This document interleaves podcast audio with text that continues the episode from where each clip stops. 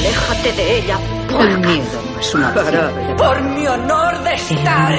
Por la libertad de la Tierra Media. Solo sentirme Jamás viva. volveré a pasar hambre. Tú lo tienes. Me ofrezco como tributo. Me siento bien con esto. Hablaste bien, Eva. Anoche soñé que volvía a Mandelin. No soy tu reina. Vete a la mierda, ¿quieres?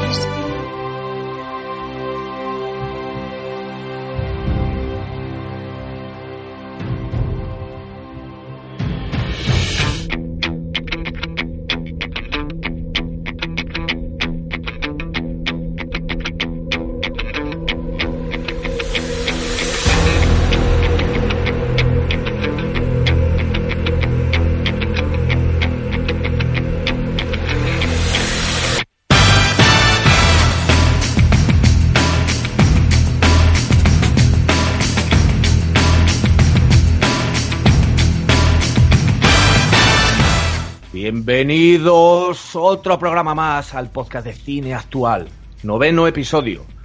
Ante todo, muchas gracias por, por seguirnos, por seguirnos, por escucharnos otra vez.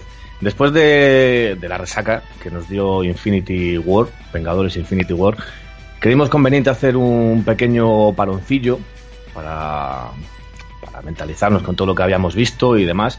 Muchísimas gracias por todas las escuchas que nos habéis dado. Esperemos que sea porque os ha gustado lo que, lo que escuchaste de nosotros, no porque hayáis seguido la corriente de todos los fanboys de, de Marvel yendo a la película. Y os voy a presentar a quienes me van a acompañar en esta ocasión, ¿vale? Por un lado tenemos a nuestro hombre de la barba de Adamantio, Adamiantun, Amianto, o como queráis llamarlo, FJ Santiago, ¿qué tal? Muy buenas, muy bien, hombre. Pues, pues este fin de este fin de me fui a ver yo al cine solo, la, la última película de Star Wars. ¿Pero fuiste solo? Eh, no, no fui solo, fui con De la Vega, de hecho. Broma, broma. fui con De la Vega. Y Disney, por primera vez en la historia, ha logrado algo que nunca creía que fuera a lograr, que es que una película de Star Wars me la sude completamente, me parezca insulsa, que creo que es aún peor propiedad que sea una mierda, como por ejemplo no, lo fueron El despertar de la fuerza y, y Los últimos Jedi, que bueno, no es que fueran una mierda, pero desde luego son muy flojas. Y lo han conseguido por fin, una película insulsa que mañana no me acordaré ni cómo se llama. Y es, está a 10.000 putos millones millas de eh, Rock One. Oye, una cosa, eh, ¿dirías que es insulsa? Diría que es insulsa incluso, fíjate lo que te voy a decir. Uf, qué locura. Mira, yo Pues- porque te conozco, si no yo pensaría que no te ha molado una mierda. No, no, no, no es mala, ¿eh? No es mala. Pasa es que la ves y cuando la acabas dices, vale, no he visto absolutamente nada eh, curioso, nada destacable, nada que forme parte de la mitología de Star Wars. Pues yo pensaba que me iba a gustar a lo mejor como Rogue One. O sea, que me iba a llamar la atención verla como Rogue One, pero ya me estás quitando un poquitillo las expectativas. Mil jodidas millas de Rock One está. Madre. Pues vaya, vaya, vaya. Bueno, a ver, seguimos, seguimos. El que tiene al lado, el fumador más estiloso, de este lado del hemisferio. Tony, ¿qué tal? Hola, espera que le estoy dando una calada. Dale, dale. Pero tira el humo para el otro ya lado. estamos, tío, No, al otro estamos. lado estoy yo, no jodas. Ya, Ya pero es que a mí estamos, luego me huele, igual. me huele la bufanda. Es que no a- puedes a hacer humo. nada sin que nadie se queje. ¿Qué has hecho esta semanita? Cuenta. Pues mira, eh, no he hecho absolutamente nada. Me he ido con mi primo Moy a jugar al FIFA. Y me he tirado todo el fin de semana jugando al FIFA. He disfrutado como un enano. Dime, Estoy que, dime que comías relajado. pelotazos. También. Y, y- y me echaba reflex. Pero eso es otra historia que no contaremos aquí ahora mismo. Estoy encantado de estar aquí por la acogida que hemos tenido con Avengers. Y oye, que esto empieza pero no acaba. ¿eh? Bien, bien, bienvenido. Ah, mira, es verdad, aunque no, aunque no lo veis, al que le acabo de tirar el humo a la cara, o sea, el inigualable José, que hace así un poquitillo. ¿Qué has hecho estos Nenaza. días post-Infinity War? Me cago en el tabaco. Mira, lo único Nenazo. bueno que hizo ZP. Pues mira, este fin de semana yo me he dedicado a ver películas a saco, porque como, como os acordaréis, hace un par de podcasts os lo conté, que mm, se me retiraron los poderes de moderador en el foro. Y nada, pues estuve hablando con Renji un poco, con el jefe, y me dijo, mira, eh, si quieres yo te vuelvo a dar eh, poderes de moderador, tal, podrás, podrás hacer todo lo que hacías antes, pero te tienes que ver todo este ciclo de cine. Y me dio, a ver, me dio todas las pelis de Sergio Leone, me las he visto, em, Maravilla. todas las de Scorsese también, y, y todas las de Kubrick. Joder. Con Kubrick he, he flipado, tío. O sea, Kubrick es la polla. La que más me ha gustado ha sido la última. ¿Cómo se llama la última? Ice White ¿Has Shut. Waysat? No, no, esa es la penúltima, la de inteligencia artificial. Esa está guapísima, tío. Esa no es suya, La que tío. más me ha gustado de todas las de Kubrick. Esa no me suya. encanta. Yo te digo de verdad, la próxima que estrene voy a ir de cabeza al estreno, porque es que me ha flipado ese tío, de verdad. Tiene un proyectillo nada, eh. en mente. Sí, sí. Pues mira, es- podríamos hablar de él en el próximo podcast.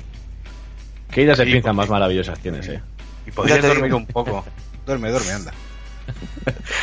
Pues aquí a mi izquierda, bienvenido, eh, José, bienvenido, que no te he dicho nada. Gracias, gracias. Iba a decir que ahí alejado de aquí a mi izquierda, alejado de todo el humo, tenemos al heavy del lugar. Señor Agustín, ¿qué has hecho? Bueno, yo sí sé lo que has hecho. Sé lo que has hecho y estoy orgulloso, estoy orgulloso de ti. Cuenta, ¿dónde has estado estos días? Pues he estado disfrutando de tres horazas sin parar de un conciertazo de Machine Head. ¡Ahí está! Muy bien, muy bien, madre mía. Sin palabras, ¿eh? Porque fueron tres horazas, que se dice pronto. Muy bien, muy bien. Y aparte Eso de es lo que duran los créditos de Blade Runner 2049, ¿no? Sí, sí, una cosa así, en lo que... De hecho, estaba viendo la película, hice una pausa, fui al concierto, volví, la película aún continuaba. Fue impresionante. Madre mía. Co- Continuaba, no, empezaba. Eso.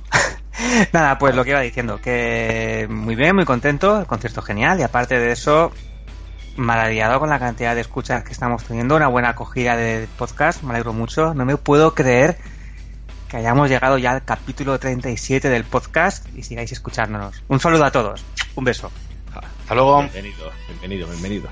Y para finalizar, aquí a mi derecha, tengo a la voz de la experiencia, a Javi. Ante todo, yo ante todo te quería pedir perdón, porque como no pude formar parte del podcast de Infinity War, creo que te dejé ahí solo, Solo- ante el peligro. solo ante el peligro, con todos los fanboys de Marvel.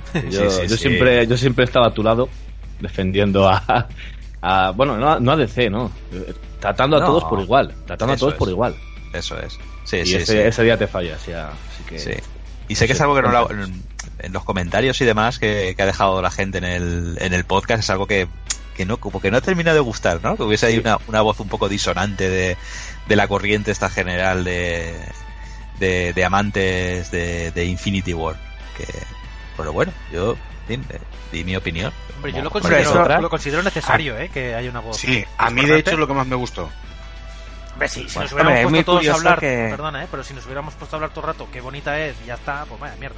Sí, No, aparte pero- que, que la- lo, lo hice, que creo, que creo que desde un punto de vista respetuoso, diciendo siempre desde el principio, que dejando claro que la película me había gustado, es decir, me había entretenido. Si no, Exacto, si me- eso, eso quería destacar, que todos, absolutamente todos, dijimos que nos entretuvo mucho, que nos Mm. divirtió y demás. Sin embargo, yo, ¿eh? parece que ciertos oyentes se quedaron con la idea contraria. Sí, sí, sí. Pero bueno, en fin, que, eh, pues hay gente para todo y, y eso está muy bien también. O sea, que la gente... Eh, pues, no, pues, claro.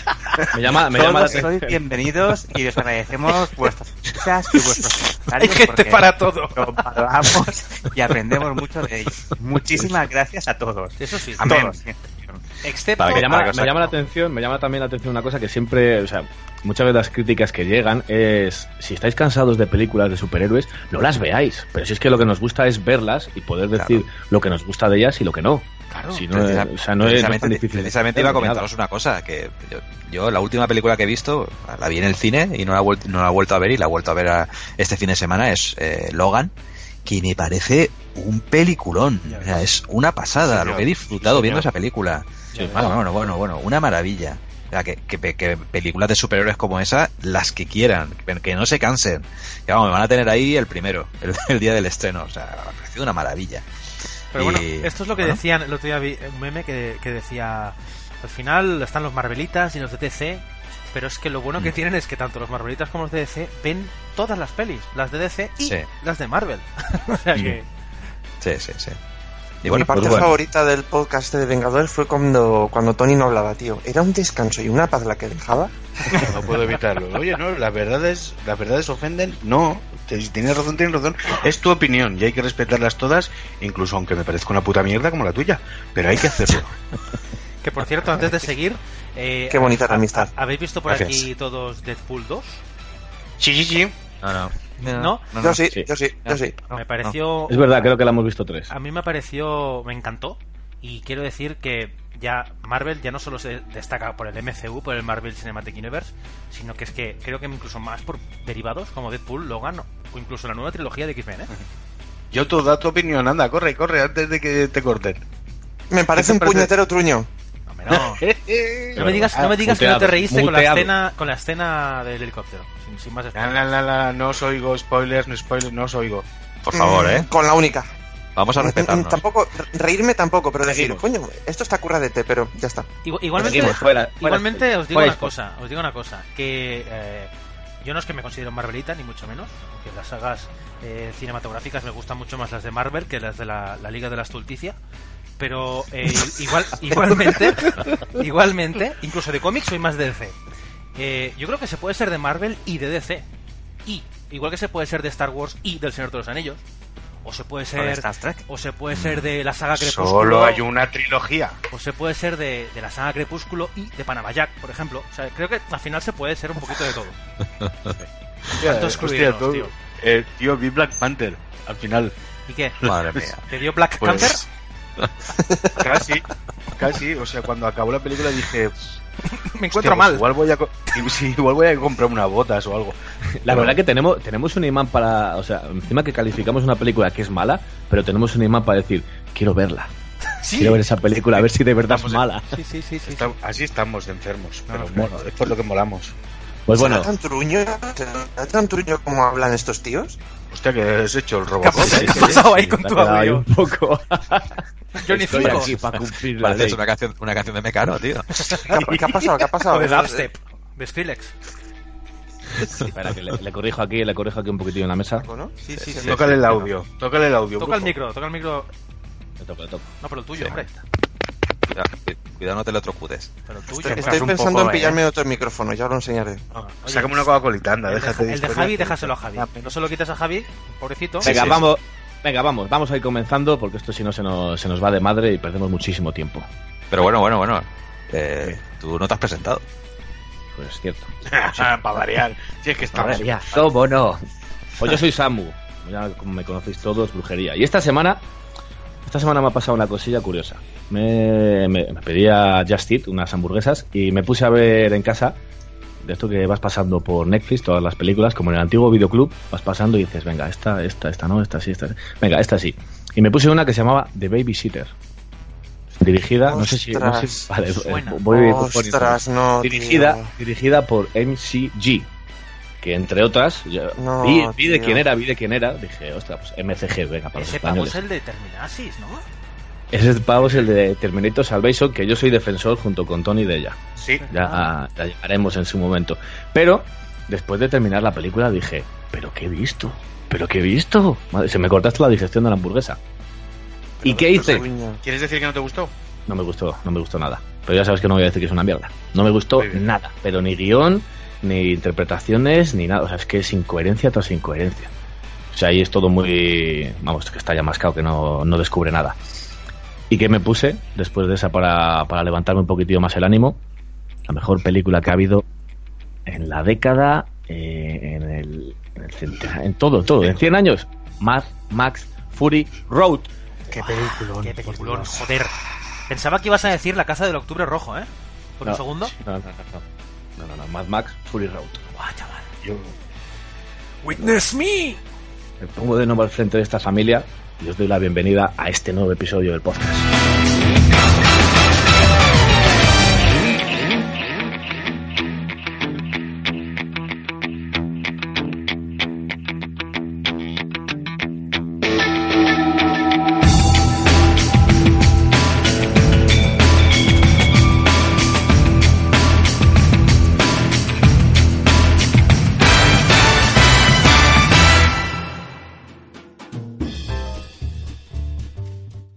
Pues comenzamos este nuevo episodio del podcast con... Se nos han ido acumulando un poquitillo las noticias en este post Infinity War y hemos querido coger las más curiosas, las más llamativas, las más representativas y vamos a empezar con Black Clansman, ¿vale? Del, de Spike Lee, casi se me olvidaba el nombre, de Spike Lee. Ibas a decir el director negro, admítelo. No, no iba a decir el director negro, pero ahora que ya lo has dicho, ya lo, lo podemos decir, el director negro. y ¿De siempre color? reivindicativo, siempre reivindicativo Spike Lee. La película se estrenó en Cannes y en Cannes y tuvo bastante, bastante buenas Yo- críticas. Perdona, yo prefiero que Sí. se estrene en Cannes antes que en Cannes. Cannes, pero es que tenemos que decirlo de, lo- de los dos idiomas, ya sabes. Si lo digo mal, siempre No, tomo el, por- el comodín de, de Monkey. Para Sí, ver sí. si lo he dicho bien o no. Cannes es ese festival que nos interesa tanto, ¿eh? Sí, yo me flipa. La verdad es que estoy súper al día de todo lo que hacen en Cannes. Cannes. Pues la película es una adaptación de, de un libro del mismo nombre, Black Clansman, aunque tenga el nombre 3Ks, pero la, la K del medio es muda. ¿Vale? Bueno, no sé, no sé, dice, dice. Pues menos mal. Como de la Vega. Y está escrita, está escrita por Ron Stallworth, que es el, el escritor de, de la novela. Y va, se trata de un detective afroamericano que se infiltra en el Ku Klux Klan, todos sabemos lo que es el Ku Klux Klan, en la década de los 70. Yo le doy la oportunidad porque Spike Lee, antes de Espera. hacer... Espera, espera. Un, un tío eh, afroamericano que se infiltra en el Ku Klux Klan. Sí, junto Eh, eh, con, junto con otro amigo. No, no, espérate. Otro, Concretamente es en la, en la rama de ciegos del Ku Pero, Klux pero escúchame, escúchame. En el tráiler, en el tráiler no sale eso. Si lees la sinopsis pone que un detective afroamericano se infiltra en el Ku Klux Klan. Lo he leído en varios sitios y aunque lo ponía así, luego al ver el tráiler dices, eh, no, porque no es él el que se infiltra, es el otro. No, o sea, Por cierto- como que dice, él, él es el que lo ¿Qué manda. ¿Es, es autobiográfico? Porque el, el escritor del libro es el, el nombre es el mismo del personaje, protagonista. Es que pone que está basado en hechos Sí, reales. está basado.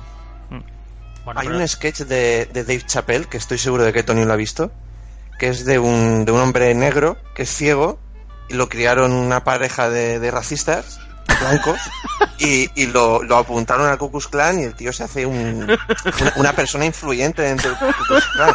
Siempre lleva la capucha puesta y hace, hace ponencias, hace conferencias y todo. Al final del sketch se quita la capucha y a la gente le explota la cabeza literalmente. Qué grande Roger Jordan Peele. Ah, Dave Chappelle, Dave Chappelle. Pero Ah, sí. de hecho, perdón, es verdad. Pero bueno, podría ser un sketch de Jordan, o sea, de Pilan Key, ¿eh? Perfectamente. Total. Pues yo creo que con esta, con esta película eh, ha vuelto el bueno de Spike Lee, porque entre... Iba a, decir, iba a empezar directamente por lo último que ha hecho, pero no, os voy, a, os voy a decir desde más abajo hasta lo más último. Haz lo que debas. Es que son peliculones, ¿eh? Haz lo que debas. Malcolm X. Clocker. Clockers, en este caso, camellos. La última noche. Plan oculto. Y la última que ya sabéis que no la voy a decir, la, la decís vosotros si queréis. Old. Ah, Oh, sí, shit. no había caído. Old No había caído. Qué guapa que está, tío. El remake, el remake que tanto le gusta a Samuel de Old Boy. Sí, sí, sí, sí. ¡Ah, es verdad! Sin vergüenza. ¿No diferencia, ¿No diferencia dos tipos de películas? De Sí, eso te iba, sí, eso, A- eso a es. joint. Iba a decirle yo. Esta es la típica joint, la Sí, típica fumada. Es un de- joint, sí, de- sí, sí. Muy bien, vale, vale. Esta ya A mí me flipa sale. la de plano oculto, ¿eh? Es la única que he visto. A mí, a mí también, a mí me encanta. Sí, no. está muy bien. Está está muy guapa. Mola mucho. Esa es un joint, ¿ves? Esa empieza como a joint of Spike Lee. Sí, una fumada, es Sí, una sí, fumada, sí, ¿no? Viene a ser exact- eso. Exactamente. En vez de directed by, es de las pocas que pone a joint by. El joint. Una Es en fumada. plan, esta la hago por pasármelo bien, ¿no? Sí, sí. Plano oculto es de Sí. esas pelis de, de robos. Es un, un género Sí, sí. bastante mascao y consigue, consigue molar bastante. Con Tiene un- escenas Sí, que muy una buenas, de tuerca al Clive- final que Clive- deja Owen ahí. sorprendido. Sí, vaya reparto Sí. tiene, tiene un casting que es cojonudo. Si hasta sale William Dafoe ahí haciendo nada, Sí, sí. pero sale, ¿sabes? De la cual, por cierto, ha bebido bastante una serie que está ahora muy de moda. eh, papelitos, ¿Cuál? ¿no? Eso es. Casitas y papeles. Ah. La casa de papel. Ah, vale, vale. Ah, igual la veré un día de estos. Sí, sí, puede que caiga. Esa serie ha tenido mucho más éxito fuera de España que dentro de Eso España. es, eso es. Sí, sí. Y también te Yo- voy a decir, pero- entre un público adolescente. ¿eh? Vamos a escuchar un poquitillo del tráiler y seguimos ahora. Y así os cuento un poquitillo más a ver de, de quién- quiénes son lo- los actores que, que podemos ver en la película. Hello, this is Ron Stallworth calling. Who am I speaking with? This is David Duke. Grand Wizard of the Ku Klux Klan. That David Duke? God, last time I checked. What can I do you for? Well, since you asked, I hate blacks. I hate Jews, Mexicans, and Irish, Italians, and Chinese. But my mouth to God's ears, I really hate those black rats. Knights of the Ku Klux Klan. That's us. God bless white America. Pues como os iba diciendo, aparte de a, que ya, había- a quien ya habéis comentado, Adam Driver, Kylo Ren, o Kylo Ren en Star Wars, y en Gears de HBO, que yo sé que a Agustín no le gusta, pero es lo que hay. Si, si la ha hecho, la ha hecho. También tenemos a Topher Grace, que aparecía como Venom en Spider-Man 3, a Laura Harrier, que aparecía en Spider-Man Homecoming, en la última de Marvel, de Spider-Man, y a este, que yo no sé si lo sabéis, ¿vale? A este, John- a este, un respeto a este señor. Eh, Claro, claro. Un respeto, bueno, un respeto a su padre. Yo- ahí está, John David Washington, que es el que hace de detective afroamericano y es el hijo de Denzel Washington. Casi nada. Y también Ah, hace un que papel yo- protagonista en la serie Ballers. Ahí está. Sabía, es que se- le iba a decir, pero como sé que solo la ves tú, o sea, la vemos tú y yo solos. sí, me parece que sí. En, en Balder sale Dwayne Johnson, ¿no? Que está más fuerte que, Sí, que un talonazo en la nuca, ¿no? Pero no como el cura de Dark. Ahí, ahí, hombre. El, el- este que estáis hablando del hijo de Denzel Washington es jugador profesional de fútbol americano. Claro, es que la serie de Bowlers, Ballers va de, va de, de eso, de fútbol americano. Pues dejamos de lado un poquitillo a Spike Lee y pasamos ahora a Shazam. Si antes eh, hablábamos de Marvel, mucho Marvel, pues ahora tenemos a su, a su competidora, a DC. Es una adaptación del personaje de DC creado en 1939. Hasta ahora no había tenido adaptación en la pantalla grande, pero sí que había pasado por la televisión en los años 70 y principios de los 60. Sobre todo con, con una productora que vosotros conoceréis seguro, que era Hanna-Barbera. Coño, qué mítico. Dibujicos buenos. Y adaptaban sobre todo las aventuras del personaje. Que en la serie eran Sazan, o sea, las series que sacó Hanna-Barbera era Sazan y Legend of the Superheroes. De este no hay trailer todavía, ¿no? Ni nada por el estilo. No, se dejó. El otro día vimos un. En el, en el Instagram de, de Zachary Levy, vimos una- la primera imagen oficial de, eh, de Shazam. Y la verdad es que ha habido una acogida así un poquito tibia. Porque no es lo que la gente se esperaba. Se supone que Shazam es, es la leche, o sea, es, es más fuerte que. Aparte de, aparte de que el padre de Dark, eh, que Superman. Entonces tiene que ser un tío súper imponente y Mira, yo, demás. yo eso te lo quería preguntar, Javi, porque yo me imaginaba que tú controlarías. ¿Shazam es tan chungo como he leído por ahí? Sí, sí, o sea, es una cosa brutal. Y más chungo todavía es su, su némesis, ¿no? Es eh, Black Adam, que es, pues eso, es el, es el lado oscuro de- del, del tío más fuerte del, del puto universo. O sea, Shazam es Pero, la ¿qué, leche. qué quieres decir eh, con chungo? Mm, Yo me refería, yo es que había leído, yo, yo Shazam no he leído, ¿vale? Eh, con mis suyos. Sí que lo único que sé del, del increíble cómic eh, Walls Finest, creo que se llama, el de Alex Ross, ¿es? ¿Samu? Sí, sí, sí. sí, Vale, sí. pues ahí aparece el personaje, qué pedazo de cómic, ahí aparece Shazam como un personaje así medio secundario, pero en plan de que en cuanto aparece, los demás se cagan encima. Claro, claro, es, es, es el, es el superhéroe más poderoso. O sea, si Superman te parece que es la leche, cuando aparece en una película, si aparece Shazam ya es, es- ya se acaba la cosa, ¿no? Porque no, no hay nada que hacer. O sea, es el One Punch Man de, de, de DC, Sí, ¿no? eso es, eso es. Pues José, Entonces, José ahora, ahora que comentas a Alex Ross, mira que le gusta dibujar a Shazam, ¿eh? sí, sí, Sí. sí. Hostia, Me encanta, a, mí me, a mí me encantan los dibujos que hace de Shazam, es brutal. Le flipa hacer Shazam. Sí. A mí me gustan todos los dibujos que hace Alex Ross. Eso iba a decir, sí. Es que no, no hay, Sí, no hay uno no que digas, este es es. mejor que el anterior. No, dices, madre mía, son todos iguales. Hace poco me compré el de Marvels, que le, le he empezado hace poquitillo. Ya lo había leído en el ordenador, pero... ¡pua! Cogeré, ir pasando hojas que son como fotografías. Hiperrealismo, pero con cómics. Hmm. Tío es una Y, y bueno, pues eso, ha habido cierta decepción. Pero vamos a ver. La cosa Yo creo- no está no como empieza, sino como, como acaba. Eh, vamos a ver. ¿Me lo explicáis a mí? Perdona, yo que no soy seguidor de todo esto, ya lo sabéis que lo cómic no es mi fuerte. O sea, de normal es este hombre, ¿cómo se llamaba? No sé qué, Levi. Sí, Zachary Eh, Levi. Shazam es el personaje en sí, pero cuando se enfada se convierte en, No, no. El, en The Rock, ¿no? No, no, The Rock va a hacer el va a hacer de enemigo, pero lo que pasa es que no va a salir en esta primera parte. En la, eh, hay una primera parte que va a ser esta, peli- esta primera película, que es la presentación de Shazam.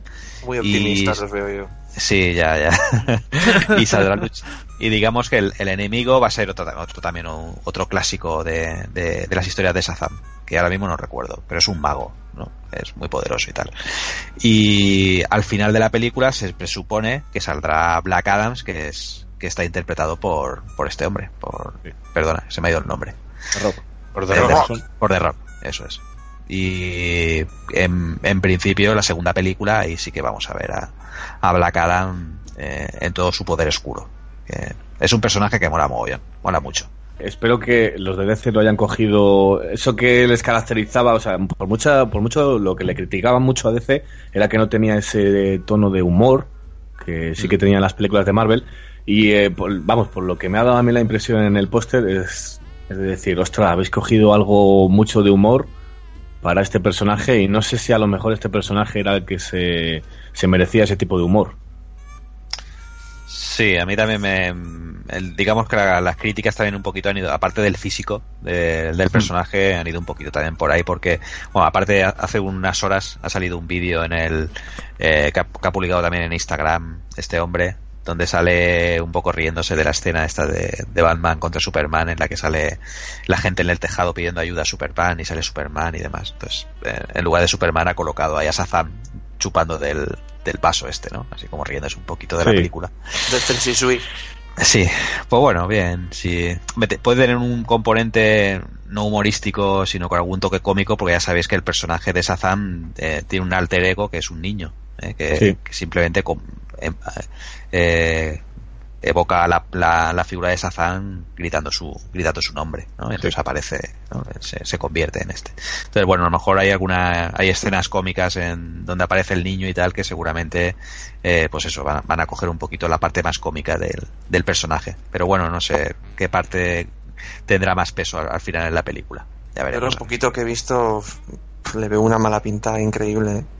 Bueno, yo, la- yo yo- como a yo todas les doy una oportunidad. Y... ¿Pero Sí. qué habéis visto? ¿Qué habéis visto? ¿Dos fotos? No, no he visto nada. Sí, eso es lo que pasa. Que, fotos y tal huele muy mal, tío. Ah, Yo, yo recuerdo en Civil War Tú sí cuando vimos por primera mal. vez a, a Black Panther y alguno que otro que los veías que parecía que iban en pijama eh, corriendo por ahí. Entonces, quiero decir, sin postproducción ni nada en este tipo de películas, eh, decir, es que mira qué pinta tiene, es un poco pff, eh, muy, muy arriesgado, ¿eh? No sé, yo... Además que es que luego salieron muchas fotos de, de antes del rodaje y de después del rodaje y estaban como mezcladas. Y sí que es verdad que el tío ha aumentado lo que se suele decir masa muscular y está un poco más chetado para el personaje. Sí. Pero es que de todas formas les tienes, no es como Henry Cavill que, que está mazado entero para, para hacer de Superman. En este seguramente Sí, sí. Si, no ha, si no ha conseguido ponerse tan grande como porque en los cómics sí que hay veces que en la mayoría de cómics es más grande Shazam que Superman, pero hay en otros Mm. que no. Claro, si, si no llega pff, al volumen de los cómics, pues tienen que ponerle algún tipo de, de atrezo Henry de, Cavill, Henry Cavill, mira que está fuerte el Henry Cavill, ¿eh? Sí, pero el cura de Dark está más fibrado. Hostia, ya ves. El cura de Dark le pega una hostia a Chris Evans y a Henry Cavill a los dos a la vez y los convierte No tiene huevos. en- los convierte en Mistela. No tiene huevos. Yo no sé si habéis visto a Henry Cavill en, en el último tráiler de Misión Imposible, que aparece repartiendo hostias y bueno, bueno, los guantazos, tío. unas ostiones que dices, joder. Es un toro, es un toro mecánico, tío. Sí, sí. Y no sé si sabíais que antes, no sé si sabíais que antes Shazam se llamaba Capitán Marvel. Está Marvel, sí. Mm. Sí, sí. Lo que pasa es que ahora no puede. Ahora los derechos de. Mm. Él tiene los derechos de. Como de la figura, pero Marvel tiene los derechos de, de ese nombre. Por lo Mm. tanto, a partir de cierto año no se, no se podía poner Capitán Marvel. Solo se podía. el- Y cogieron el nombre de Shazam Es como directamente. el artista, no de Artist, antes conocido como, como Prince, ¿no? Pues Sí. esto, ¿no? Shazam, antes conocido como Capitán Marvel. Capitán Marvel. Pero como no pueden utilizar el nombre de Capitán Marvel porque son los derechos de, de Marvel en sí, pues eh, dijeron, Pero vamos a coger el una- nombre una directamente cosa. del. Para mí, yo ya sabéis que yo siempre lo digo como no iniciado en este tema. Cuando dicen Capitán Marvel, eh, se refiere a la traducción eh, original, ¿qué sería? ¿El Capitán Maravilla? ¿O O Marvel, Captain Marvel. Captain Marvel, sí. Lo que pasa es que hay otro Captain Marvel que obviamente vamos a ver en la siguiente o siguientes películas de Marvel, que es la Sí. Capitana Marvel, porque es una Sí, mujer. por eso. Pero como en inglés Captain no tiene género, porque no hay género en inglés. Ah, claro, no, no, me he colado yo, claro. Estaba yo con el Wonder más que otra cosa. No, no, los, Wonder dos son Captain. Marvel. Pasa que uno es Capitana Marvel y otro es Capitán Marvel. ¿La traducción al español cuál sería? La de Capitán Marvel, que es el de, el de DC, que es el Shazam, es ese, Capitán Marvel. Mientras que Claro. la de Marvel es Capitana Marvel. En España será Capitán General. Vale, pero me Mola refiero que lo de, lo de Marvel es, es, puta casualidad. ¿Que se hubiera llamado así? Bueno, les llamaron así en su día y resulta que luego por Claro. derechos de autor, pues Marvel dijo, no le puedes llamar Capitán Marvel a tu personaje de DC. Y entonces le cambiaron a Shazam. Hicieron ahí un truco. El DDC, claro, el DDC, los DDC tienen la propiedad del personaje, o sea, por eso puede seguir apareciendo en los cómics, pero los de Marvel tienen la, la son propietarios del nombre en sí, por eso no pueden utilizarlo. Joder, gachondeo, macho. Es como si ahora cojo en DC y a un personaje le llamo Spider-Man, ¿no? Pues me dirán, pues no puedes. Claro. Vale, vale, lo pillo, lo pillo. Continuamos para bingo. Hace unos días, precisamente, hablando, a la que estábamos hablando de Capitana Marvel, se hizo público a través de, de Marvel Disney eh, la trama principal, o al menos el hilo conductor que habrá en la fase 4 de, del, del universo cinematográfico de Marvel. Sabéis que aún quedan dos, dos o tres películas, no sé, para terminar la fase 3, ¿no? Acaba con acabará con los Vengadores, la Vengadores 4. Aún nos queda por ver en ahora mismo no recuerdo cuáles son, pero está Ant-Man, la avispa eh, Capitana y la Marvel. Capitana, la. Capitana Marvel, exacto, y luego el final de la Capitana Marvel imagino que entroncará con la Vengadores 4 y ahí acaba la, la fase 3 y dará inicio la, la fase 4 con, con Spider-Man 2 y Guardianes de la Galaxia 3.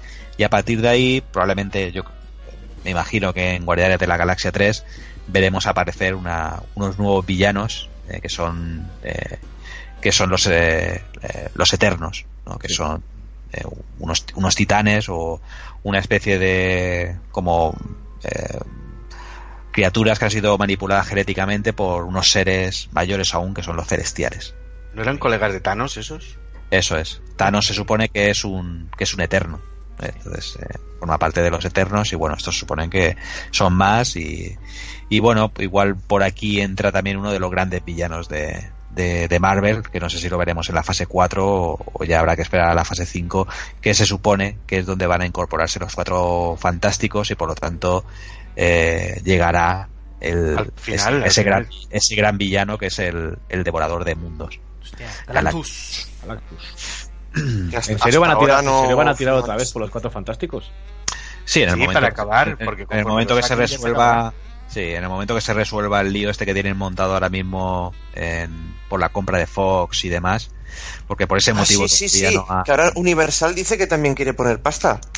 Claro, claro, eh, están ahí, están ahí y, y, eh, de momento ha sido el gobierno de Estados Unidos o la comisión de no sé qué de, de lo que sea, de compras y de compras Ah, de no, empresas. eh, creo que es el antimonopolio o algo así. y algún rollo de estos hay, eh, por lo cual es que querían vigilar muy de cerca la compra de la compra de, de Fox por parte de, de Disney y de momento está parada. Eh, por ese motivo, el- por un lado los X-Men han seguido su camino y van a seguir haciendo películas y, y Fox, por, en principio, sigue desarrollando algunos proyectos también de, de superhéroes con, con sus cositas y tal. Y también No, sab- no sabía yo que tenían ese piloto montado ahí. Sí, sí, sí, con la compra de Fox eh, se han puesto un poquito serios porque es verdad que, que Disney va camino de, de crear un, un, un, rea- un monopolio muy real. eh, eh, y, y fíjate, no solo por el cine, sino el- uno de los miedos que se tiene sobre todo es con el tema de la televisión por de la televisión por cable y el Sí, y- y va a crear una nueva plataforma para competir con Netflix y Sí. Y y en el momento que lo hagan se come el mercado, ¿eh? Claro, Sí. claro. Tiene una cantidad de derechos Disney se ha adquirido que va a dejar al resto de productoras. Por eso Netflix está pisando tanto el acelerador en los últimos meses eh, en cuanto a producciones propias. Por también por eso, porque es que o empieza a adquirir un stock de material o en cuanto entre Disney en, en juego veremos a ver lo que pasa. Oye, habías dicho que en, en la nueva de Spider-Man me parece que se ha anunciado el villano, ¿no?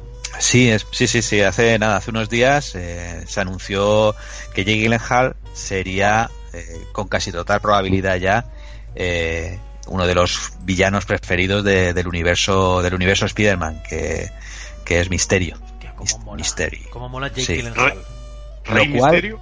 Lo cual eh, crea ahí un, no un problema, pero es, es algo muy curioso. Y es que, bueno, como sabéis, Sony tiene ha retenido los derechos de los villanos del, del, del universo Spider-Man. De de- por ese motivo está haciendo ahora Venom y, y tiene algún otro personaje así. Bueno, quería hacer una película de Craven, el cazador y demás.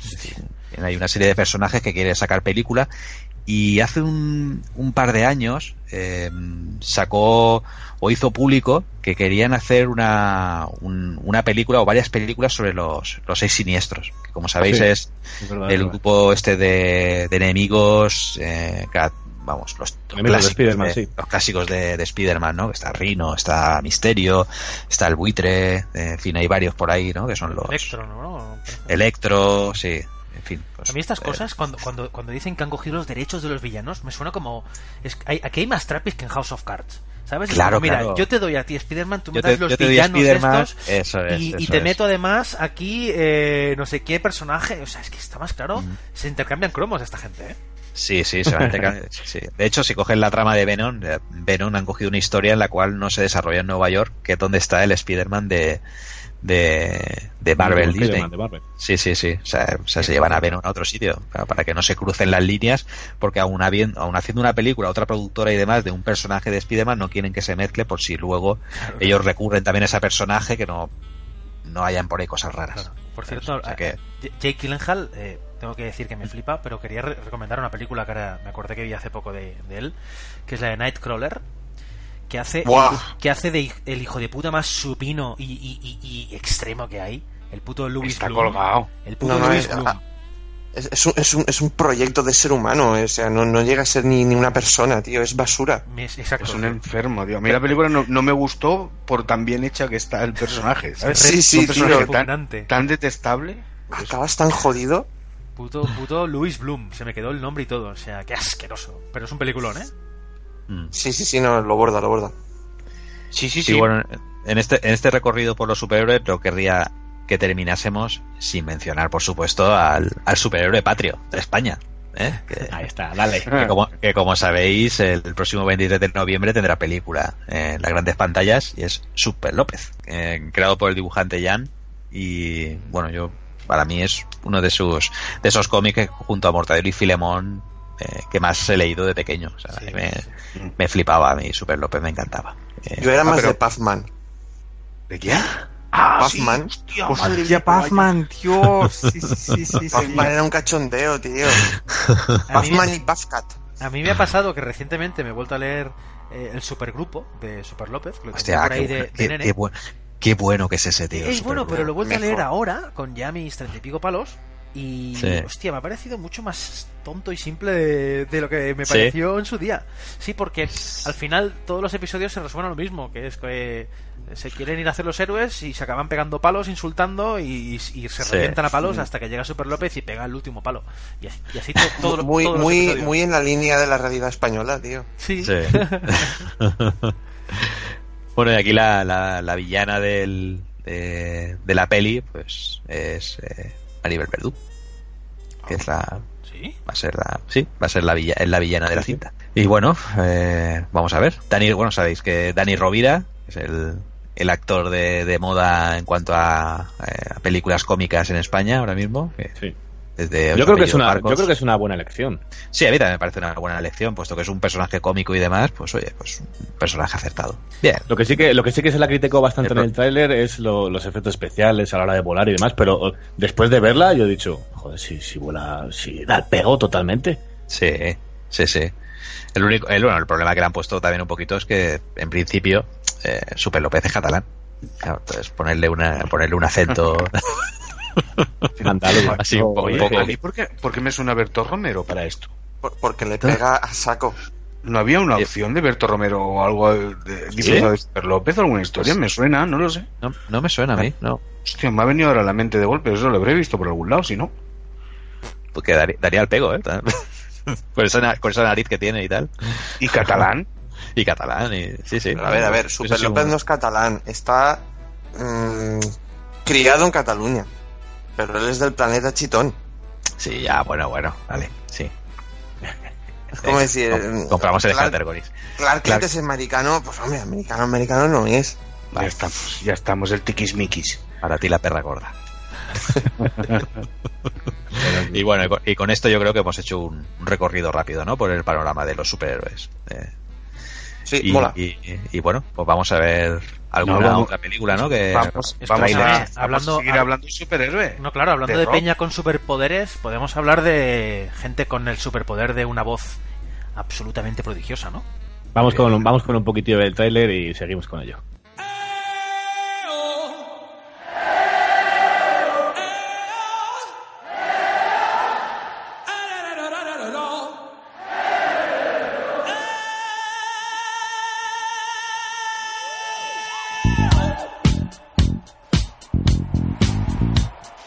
¿Y ahora qué? Ahora la parte operística entra aquí a saco. Ah, la parte operística ya. Mamma mia, mamma mia. Mamma mia, let me go. Beelzebub has a devil put aside for me. For me. For me.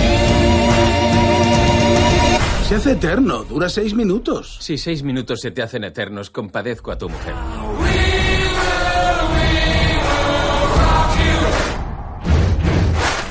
Bueno, pues yo creo que no hace falta presentación, pero no obstante, estamos hablando del biopic del grupo de música Queen, en el que Remy Malek hace de Freddie Mercury.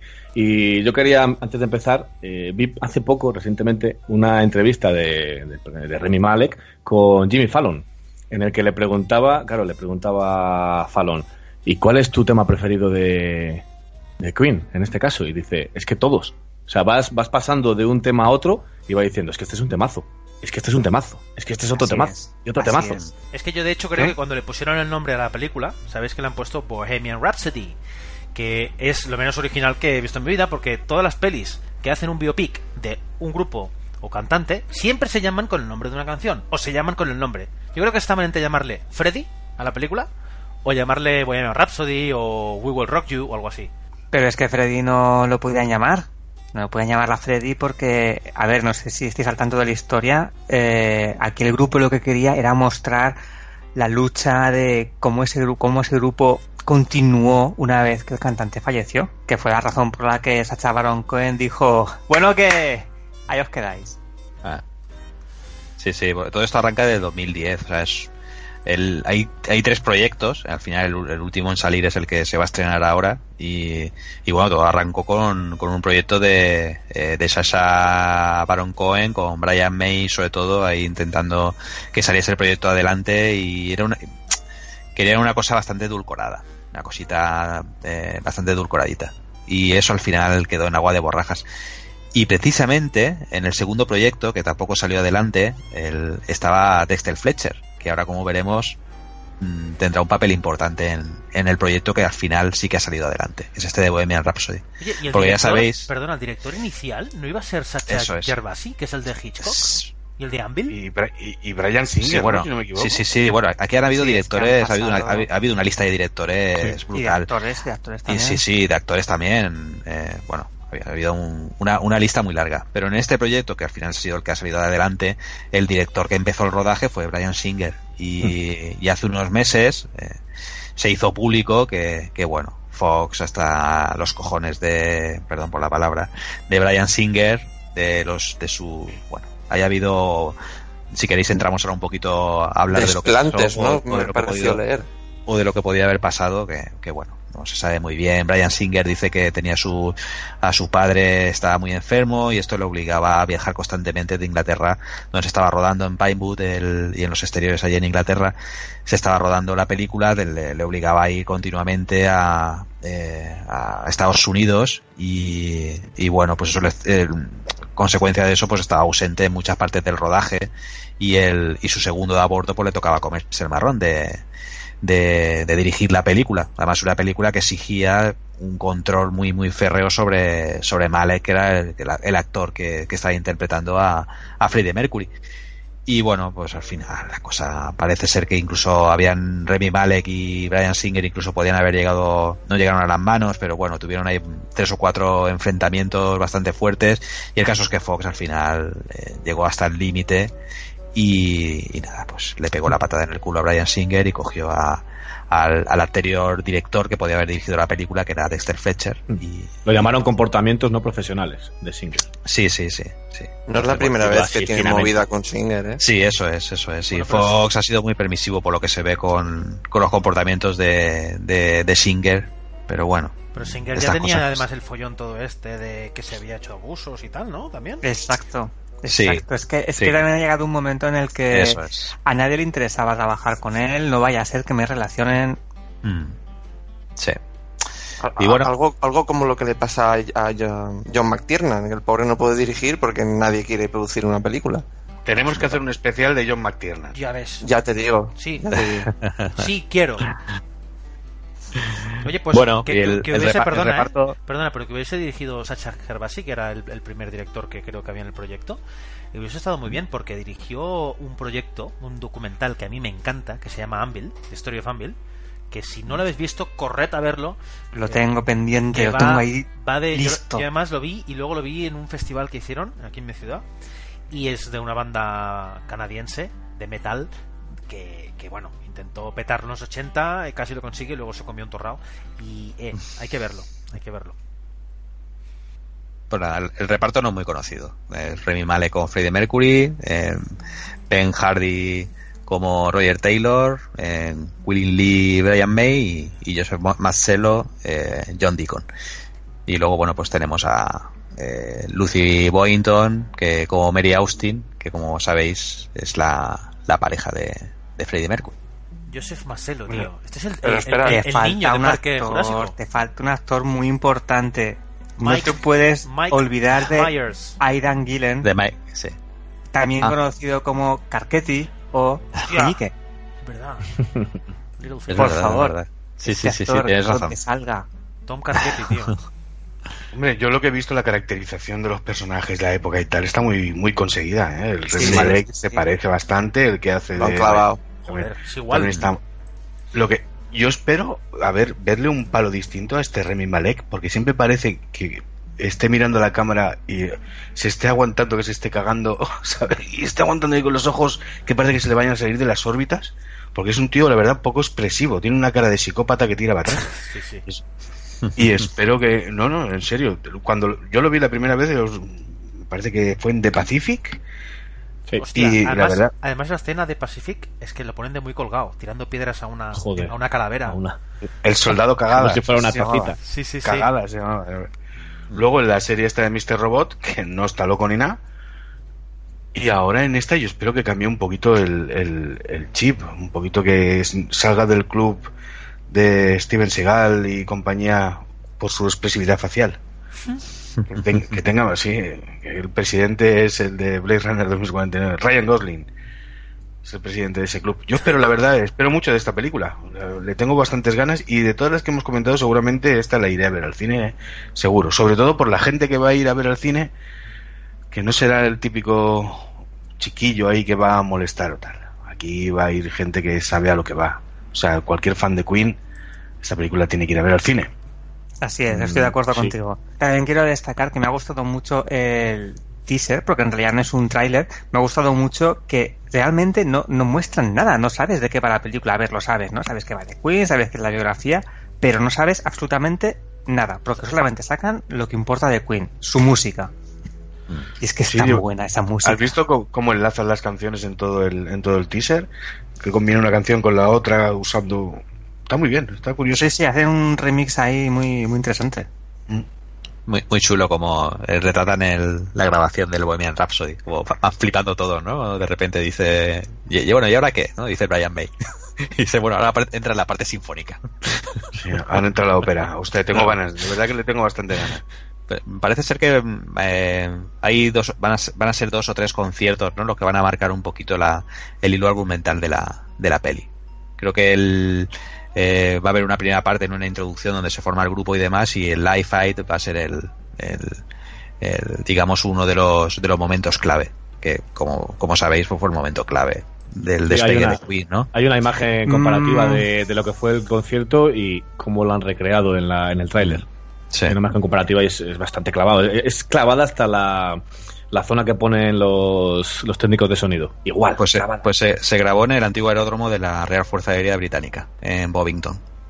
No es, Es- que el ese- Aid fue lo que lanzó a Queen, fue más que No, no, no, en ese momento Queen estaba un poco de capa caída Sí, eso es, sí. y gracias a Bob Geldof, que fue el que organizó el Live Aid. Que lo organizó básicamente, vamos a lanzar a Queen, que es lo que importa. Y básicamente fue lo que hizo, fue, venga, vamos a poner aquí a Queen a todo volumen, que de hecho, según dice la leyenda, es, sonaron más fuerte que los demás.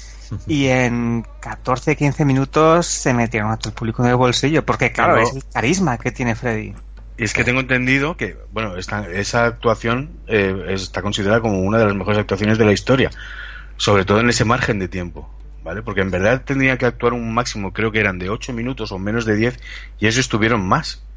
Fueron los únicos que estuvieron más, pero esa actuación en sí está considerada como una de las mejores de la historia. Una actuación de 8 Eh, minutos. Eh, ¿Qué fueron? Dos o tres canciones, enlazaron dos o tres canciones así rápido y en verdad, como eh, si no me equivoco, el, el- el concierto este se retransmitía vía satélite, estaban en cada, uno en cada parte del mundo, ¿no? Entonces actuaba uno en una parte, actuaba otro en la otra parte del mundo y tenían unos 10 minutos de margen, ¿vale? Cada actuación de cada, de cada grupo duraba 10 minutos, pues la de Queen duró más. No sé. Bueno, ellos no sabía. toca- tocaron, Sí. tocaron el Bohemian Rhapsody en, en esa, en esa actuación. Decir, la- creo, la, can- creo que tocaron, canción. Sí, tocaron tres. Empezaron con el Bohemian Rhapsody y siguieron con otra más que ahora mismo no la recuerdo y creo que acabaron con otra más. O sea, tocaron tres y fue de, de vamos, de primera vez. Vamos a salir ya sin a lo que salga y Hombre, lo que pues, salga. Tocaron Bohemian- ocho, mira. Bohemian Rhapsody Empezaron con es Bohemian larga, ¿eh? Rhapsody. Es, es larguita, luego- ¿eh? no, no fue Luego entera. de o sea, Bohemian empezaron con Radio Gaga, Hey O, Hammer to Fall, Crazy Little Thing Called Love, We Will Rob You, We Are Champions Joder, y This is the World We Created. eso es más de 10 Joder. minutos, pero con, diferencia, ¿eh? Sí, pero, pero no fueron no fueron enteras, o sea, fueron partes de las canciones. Y ya te digo, tenían que estar limitados a 10 minutos y acabaron tocando un poquito más de la cuenta, pero joder, menuda actuación. Es que es Queen, sí, tío, es que joder, es que hay que verlo y ya está. Ya hay ya es bueno, hay que oírlo, pero es que ya que podemos ahora hay que verlo también. Claro. E imagino que, aunque no lo hayamos visto en el teaser, el- sí que se recreará el, el gran concierto que precisamente el, el pasado 26 de mayo se cumplía el aniversario del, del, del, del concierto en, en Wembley del 86. Eh, Ya te digo. Me y- parece que me parece que va Maluma ha pedido lo- los derechos para hacer la segunda parte de Queen, Queen 2, el retorno de Maluma. es que, tío, ya, es que poco más hay que decir, la música de antes que de ahora. Ya me he hecho mayor, tío. Eso que decían nuestros padres, la música de antes sí que era música y no la mierda que escucháis ahora. Pues me uno, tío. Tiene toda la razón, mi viejo.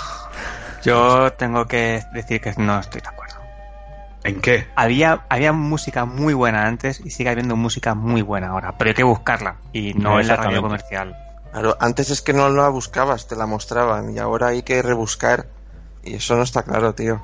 Eso es Pues será. mira, hago, hago lo que me recomendó Agustín hace mucho, que es seguir las listas de reproducción de, de Spotify y que te va descubriendo temazos.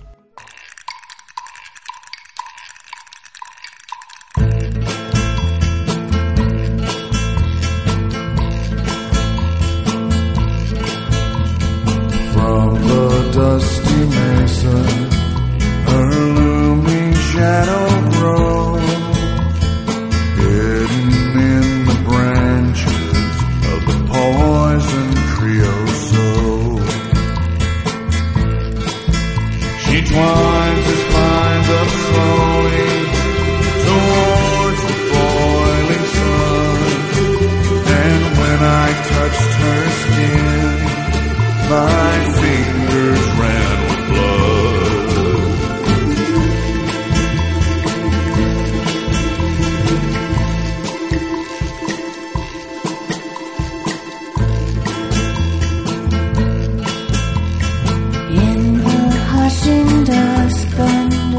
Seguimos necesitando un patrocinador, ya sea Netflix o Spotify. Sí. un saludo para todos.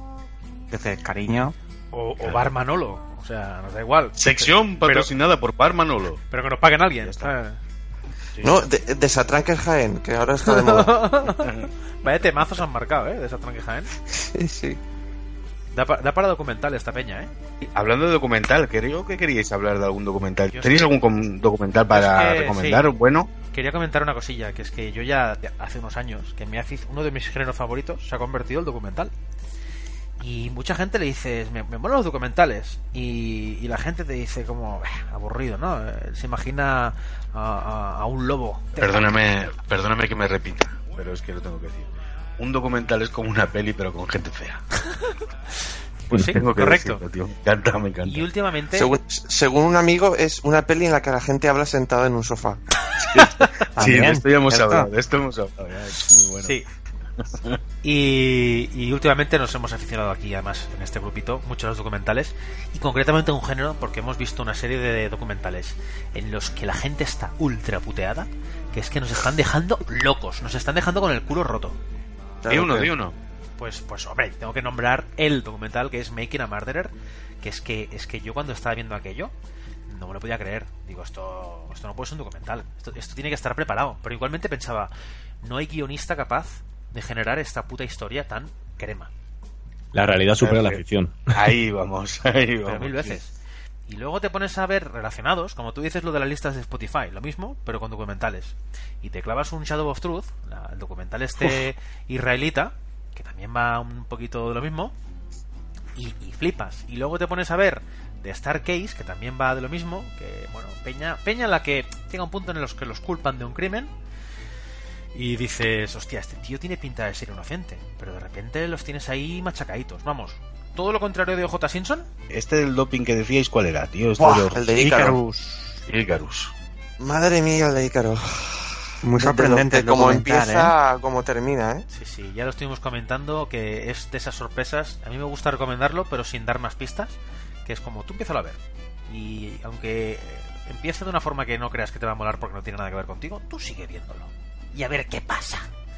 Porque menuda, menuda historieta se saca de la manga el tío. Bueno, se encuentra. Porque, guau, flipas. Tirando del hilo, ¿no? Tirando del hilo. Uh, el hilo, el hilo, madre mía. Mira, sin soltar spoilers, hay un momento del documental que se reúnen el que lo está dirigiendo, presentando, el productor, el abogado de la- del productor, todos hablar con un, con un segundo abogado en plan de, oye, mira, nos acabamos de encontrar con esta movida, ¿tú qué harías? Yo qué haría, yo me largaría de aquí, chaval. Porque es que es un movidón. O sea, es que ahí nadie sabe qué cojones hacer porque es que es una... uf, es una pasada lo que se encuentran delante, ¿eh? Sí, sí, sí. Tirar del hilo, definición gráfica. Y quería comentar un- eh, el último documental que he visto, pero en este caso no porque me haya gustado, sino porque me, pare- me ha parecido una estafa. Y lo vi, porque además es un documental que yo me encontré, el documental se llama The Nightmare, la pesadilla. Y este documental lo encontré en una lista de documentales eh, que te dejan pegado al asiento y además que te hacen pasar muy mal rollo, que son los que no nos gusta ver aquí. Eh, e- Este documental va de... Hay una cosa que se llama la parálisis del sueño, dicen, Hostia. La- en la cual... Empiezas mal, ¿eh? No sé Claro. si quiero seguir Sí, sabiendo. Sí, sí, ya no quiero verla. En la cual... Continúa, continúa, que tienes todo. Tienes toda la atención, ¿no? En la, en la cual lo que sucede es que la gente se pone a dormir y le entra como un chungo y mm, se sienten conscientes y no se pueden mover y entonces ven como presencias en su habitación gente al pie de la al pie de la cama normalmente gente con proporciones así muy largas o sea brazos largos ojos rojos y Eh, perdona, una cosa, ¿es de Disney? sí, sí, es de es Disney, es la secuela de Bambi. Y, y bueno, a lo que iba, el director se llama Rodney Ascher, ¿eh? y este hijo de puta, porque le voy a decir así de claro, es un estafador. Porque el tío te va haciendo ver que el documental es una historia real y, y- y siempre te lo pinta con, bueno, testigos o gente que le ha pasado. Y lo que te hace ver es que mientras estás viendo la peli, el tío te quiere hacer ver que si tú escuchas esta historia de gente que le ha pasado esto, se te puede acabar pegando y por paranoia propia puedes tú acabar teniendo esos sueños, ¿no? Entonces el tío lo Si convierte no en- reenvías este correo de Hotmail, cerrarán Sí, 10 días. algo así. Y entonces yo estaba viendo la, la peli conforme avanzaba, porque empieza bien, la verdad. Y las recreaciones que hace de los sueños están bastante bien, hay que reconocerlo. Pero conforme va avanzando, digo, este tío me está tomando el pelo. Y cuando acabó la peli y vi qué otra peli había hecho, qué otro documental hizo, dije, ah, amigo, este tío es un hijo puta. Este tío hizo la película de Room 237, que es esta que habla de los significados ocultos, y aquí pongo comillas, de la película del Resplandor. Que me parece una estafa de cuidado. Ah, vaya, vaya, sí, de, de que el hotel ese está como encantado, ¿no? O es, No, no, o es como imposible. O sea, el, el tema es que empieza la peli, la de, de Room 237, y sale un cartel ya que dice, "A part- aquí van a aparecer 5, 6, 7 personas, no me acuerdo cuándo sale, y cada uno va a dar su versión de lo que el resplandor es, o los mensajes ocultos dentro de la, de la película del resplandor. Y dice el director, yo no me hago responsable de lo que diga. Ya, ya empiezas mal, campeón, ya empiezas mal. Y luego empiezan a hablar de significados, que hay algunos que dices son cosas curiosas, pero otros son unas chorradas. Que ves un cuadro de un indio y dices, sí, el resplandor va del holocausto indio de los nativos indios en América. A ver, a ver, a ver, a ver, chaval. Para el carro. Bueno, pues la peli esta, el Room 237, bueno, fue súper aclamada y tal. En realidad, este tío me parece un trilero de cuidado. Es más trilero que Luke Skywalker en, en- en los últimos Jedi. Ya estamos, yo me extrañaba que no lo hubiera sacado antes. A Mira, recomendada. ya, ya- ya que comentas de del resplandor, hay otro documental que, que creía que era ese al que te estaba refiriendo, que explica el cómo eh, se supone que la arquitectura del hotel de resplandor es imposible. En plan de que tú Es esa, entras es en esa. una habitación. Es el mismo. ¿Ese es el mismo? ¿Ese es el mismo? eh, eh, mira, esa escena precisamente es a lo mejor de lo poco que se puede salvar, porque cuando Es el niño va con chulo. el patinete, cuando el, el- el- ¿Sabes que va con el, con el triciclo ese? El, joder, ¿Cómo se llama Mm. el niño? No me acuerdo. Bueno, lo que sea. Uh, qué ganas de irme a dormir que tengo ya. No. Pues cuando el niño va dando vueltas, hace unos recorridos que son imposibles, porque est- está subiendo y bajando de pisos sin pasar por escaleras con el triciclo, y no puede ser. Y eso es curioso porque eso sí que es real. Tú ves la peli y realmente hay una falta ahí de, de conexión. Y precisamente Kubrick no se caracterizaba por dejar nada así al azar. Eso te iba a decir, es la magia de Kubrick. Claro. Y hay otra, otra escena que está muy bien, en la que la máquina de escribir con la que escribe Jack cambia, cambia la marca totalmente. Y eso, eh, dices, es que es más difícil eh, cambiarla a propósito, ¿sabes? Que dejarla tal cual está. Entonces, ahí sí que puede ser que diga algo. Pero claro, las, las explicaciones que hacen, ¿por qué quieres que te diga? A mí es que no me gustaron nada. No sé, vedlo vosotros mismos y, y juzgar. Pero a mí me parece una pérdida de tiempo monumental. Yo lo apunto, pero vamos, pero no lo he visto, ¿eh? vol- volvamos a volvamos a lo grande, volvamos a Making a Murderer. El, la- la- el documental que sirve de escala para el resto de documentales. Puto Steven, ¿eh? Steven Avery. Joder, ¿la hemos visto todos aquí? No. No. ¿Qué haces con tu vida? O sea, estoy, estoy escuchando muchos noes. Salir, beber, el rollo de. No, paso. Eso lo, No, eso sí. lo hago yo, pero, pero tú.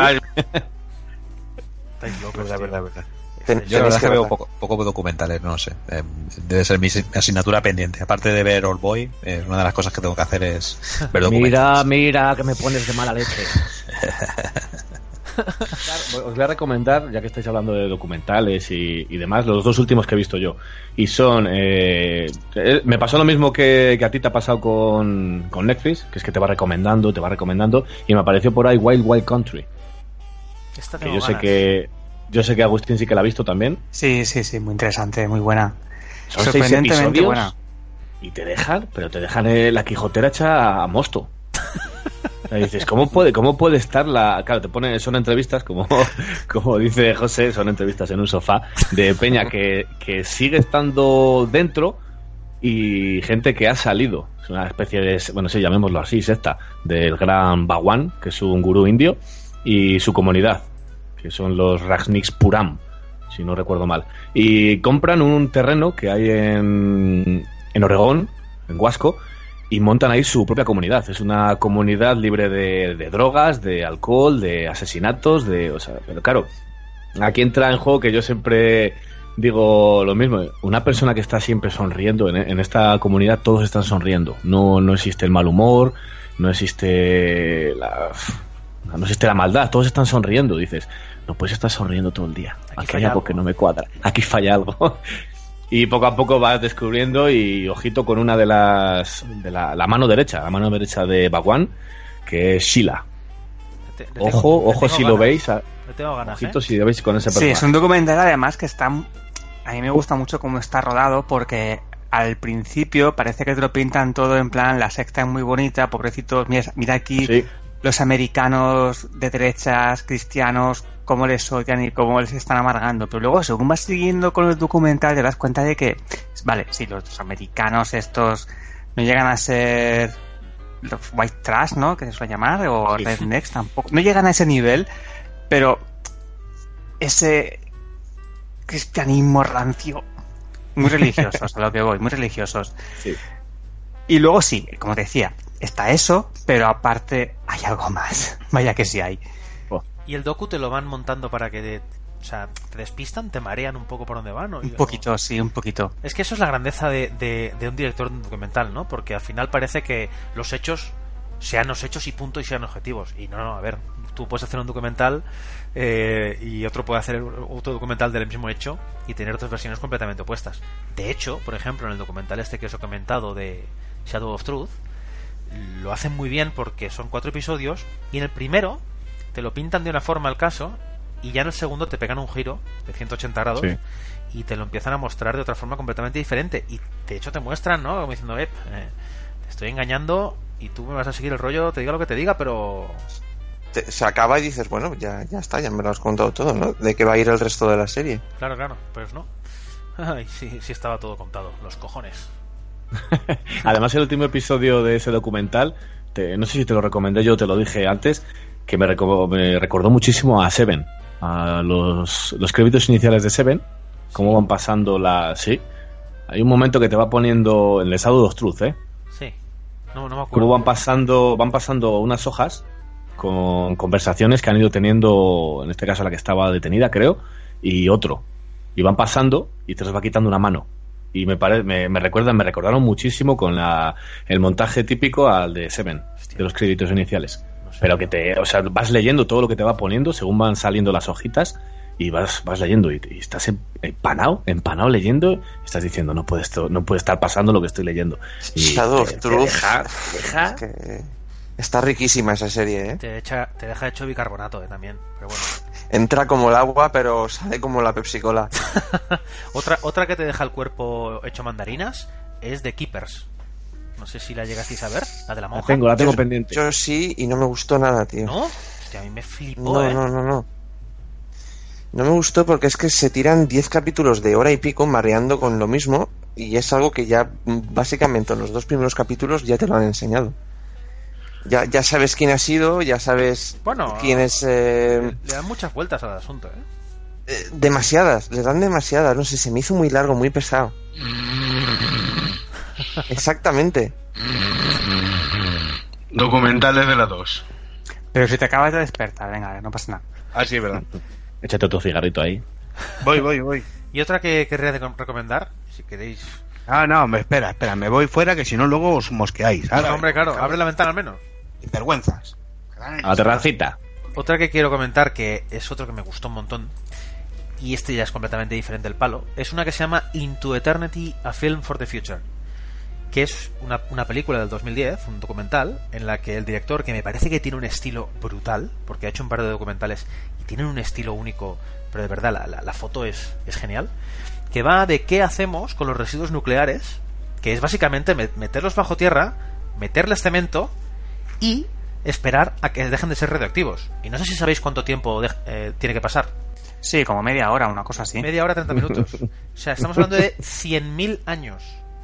100.000 años. Cuando la historia de la humanidad, la historia escrita, tiene 7.000, pues necesita 100.000. Y claro, dice, si no, si no sabía, si no sabemos qué pone en la, en la puta piedra roseta, o sea, en los jeroglíficos, y hace 7.000, imagínate qué clase de señal tenemos que dejar para que si una civilización lo encuentra aquí 100.000 años, no se le ocurra meter la mano ahí. Y diga, uy, esto es- aquí tiene que haber un tesoro, vamos a abrirlo. Bueno, pues el- Ostras, tío. el- me, me- me- me acabas de recordar un libro que va precisamente de esto que acabas de comentar y os lo recomiendo encarecidamente. Se llama Tormenta. y va de una Si tenéis civilización oportunidad, eh, es va algo tiene que ver algo así. Os recomiendo mucho, mucho, mucho ese libro. Tormenta, eh, oyentes, apuntaoslo. A punto, a punto. Tormenta la que ha caído hoy aquí. Es que, es que llueve. No sé ni cómo no estáis oyendo de fondo la- las- los gotones. Yo voy a recomendar el segundo. Antes he dicho Wild Wild Country. Y un domingo, de estos de, de resaca que no puedes ni con tu vida, me, me recomendó también Netflix. Uy, Netflix, he dicho yo. Netflix. Evil, Evil Genius. ¿Netflix? Un gol. Netflix. Evil Genius. Un documental que se llama. Aquí se ha traducido por un golpe maestro.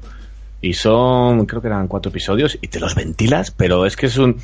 Es un caso tan rocambolesco porque es muere un repartidor de pizza que le pusieron una especie de collar bomba.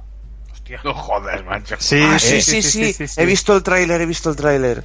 Y Qué es que, o sea, históricamente fue muy comentado en, en Estados Unidos. Y trata ese, ese caso en sí, el repartidor de pizza que fue a robar un banco con un collar bomba pegado al pecho. Y claro, todos pensaban que era una broma hasta que hasta que dejó de ser una hasta que dejó de ser una broma. Genial Y van tirando de la, van tirando de la manta y cómo se reunieron todos en un sitio con otro, con otro y van tirando, bueno, bueno, demencial, demencial, pero recomendable 100%. Todo bonito, cosas bonitas, ¿no? Todo cosas Sí, bonitas. y súper agradables. Pues Sí, mira, si queréis, para, para acabar con las cosas bonitas que me acabo de acordar, porque estábamos hablando de Making a Murderer, y obviamente hay que hablar de una trilogía que hicieron an- antes, que es la trilogía de Paradise Lost, que es de los tres chavales, los de, de Memphis 3, que le llaman, Sí. que son los tres chavales que, que por, porque les gustaba el metal, el heavy metal, los metieron en el trullo por el asesinato, violación y mutilación de tres niños en West Memphis, Estados Unidos, en los 90. Y bueno, me parece brutal eh, la clase de, de, de- de prejuicios que hay en la América y profunda cuando a alguien le dicen el, el raro tiene pinta tiene pinta de haber cometido un crimen pues estás listo estás listo de papeles La culpa es de ese que tiene el pelo largo.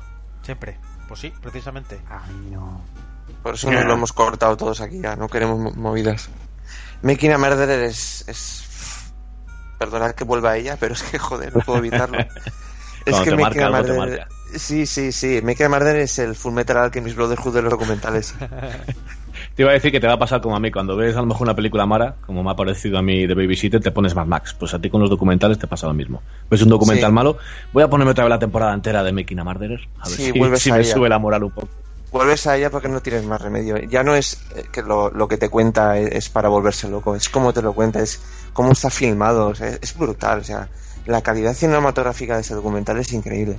Y luego quiero reivindicar dos personajes que aparecen, dos personas reales, que son los dos abogados de Steven Avery. Ah, pensaba que que a esos el, tíos- el detective Lenk y el otro el- No, el no, no. Lo- Los dos abogados de, de Steven Avery, o sea, esos tíos para mí son héroes. Eh, si mi hijo el día de mañana es abogado, quiero que quiero que llegue a ser lo que fe- son esos tíos. Ya, ya ves tío menudas máquinas de- de- del derecho. ya ves y luego está el abogado el otro el, el que defiende bueno que Al sobrino, sí. Al, final, al, final, al final la contaréis. Parar ya, ya. La contáis, ¿eh? Que ya lo veo yo aquí. Especial de Making a Murderer. Ahí está. Pues bueno, que eh, yo creo que ya no, no podemos ir rascando mucho más, porque se nos echa el tiempo encima. Así que, ya que lo- todos los documentales que hemos dicho tratan un poco así, co- cosas macabras, que te dejan el cuerpo, el cuerpo mal, vamos, para finalizar vamos a terminar con un, con un temazo. Pero si queréis decir algo antes de, de finalizar. Bueno, gracias a todos por habernos escuchado en este último podcast y en todos los anteriores. Vamos creciendo, gracias a la gente del foro, a los que nos seguís en redes sociales. Y esto va más. ¿Sí no, Fun- funcionamos gracias a vosotros. Sí. Y si nada, si os interesa algún tema en concreto o algo que de lo que queráis que hablemos en el siguiente podcast, eh, nosotros encantados. Nos mandáis un, un mensaje a través de nuestras redes sociales, ya sea en Twitter o en Facebook o a través de el, el foro. Y Foro, el foro. preferentemente eso es, foro. os, os, regi- os registráis en el foro, eh, no os vamos a mandar spam ni porno ni nada por el estilo, Pero simplemente digas eso que no entrarán.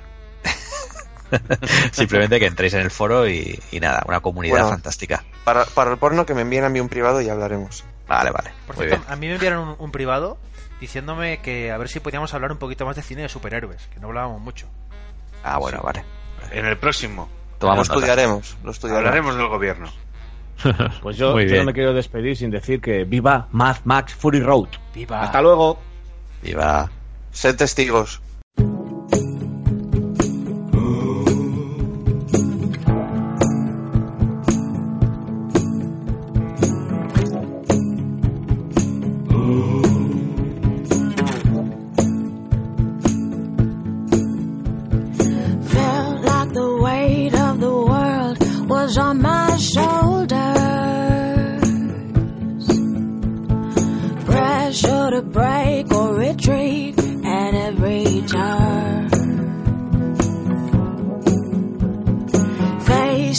feel